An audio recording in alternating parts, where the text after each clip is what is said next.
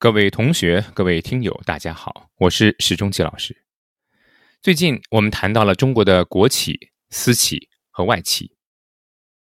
私营企业还有一个名字叫做民营企业，而民营企业的发展离不开民营企业家的努力和拼搏。今天我们就给大家讲讲两位民营企业家的故事，听听他们是怎么走过来的。第一位企业家是杭州娃哈哈集团有限公司董事长兼总经理宗庆后。下面的故事是他自己讲的，我来读给大家听。四十年前，一九七八年，党的三中全会宣布把工作重心转移到经济建设上。在农村待了十五年的我，回到了杭州。那时候，在农村，土地承包正式开始，而厂长经济责任制给了我一个机会。我承包了一个经销部，给人代销冰淇淋、棒冰，也卖文具、纸张，做一些小生意。做生意的过程中，我发现那时的小学生都面黄肌瘦。为什么？后来发现。在独生子女政策的影响下，爷爷奶奶、外公外婆、爸爸妈妈都宠孩子，造成很多孩子偏食、营养不良。所以，我们请了营养学专家，开发了一个能开胃的产品，就是后来的娃哈哈营养液。喝了娃哈哈，吃饭就是香，这是当时我们的广告语。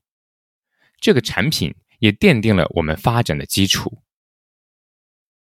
一九九一年，娃哈哈的产品供不应求，想发展却没有厂房。当时我们只有十来个正式职工，一百来个农民工从事生产。那个时候，杭州有家经营不善的罐头厂，连年亏本，负债很多，连工人的工资都发不出来。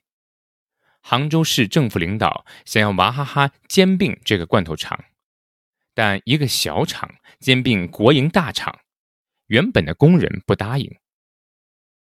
娃哈哈这边呢，也有人不愿意，说因为我们现在的福利比较好，奖金和效益也比较好，为什么要分给别人？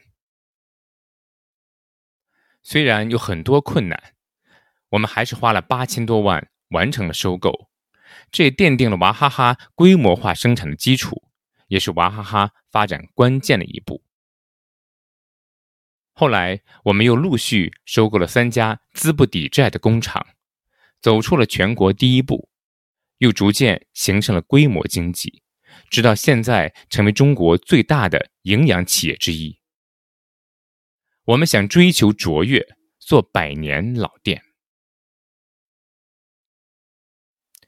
第二位企业家叫张文忠，是物美控股集团创始人、董事长。下面是他的故事。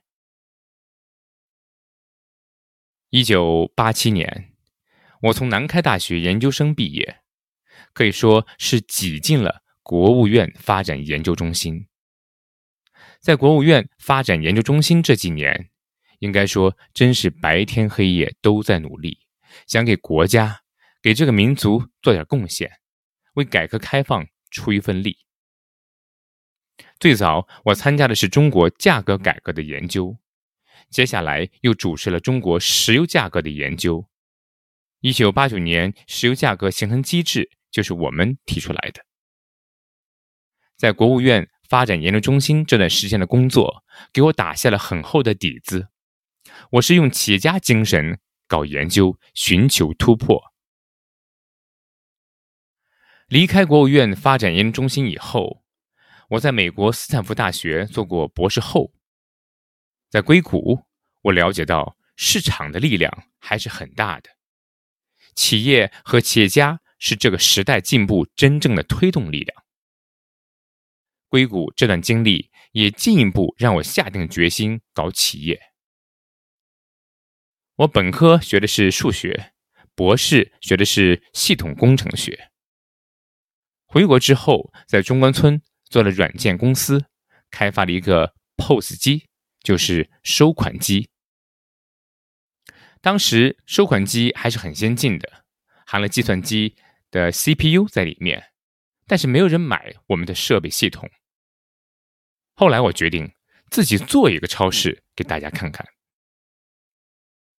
一九九四年底，我们在北京开了第一家物美超市。店开完之后，确实效果很好，当年销售额超过一亿，达到盈亏平衡。更重要的是，现金流很好，有两千多万现金流。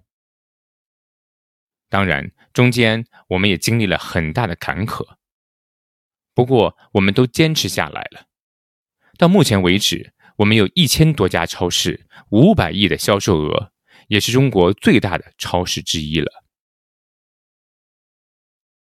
听完了民营企业家的故事，你有什么收获？你有什么想法？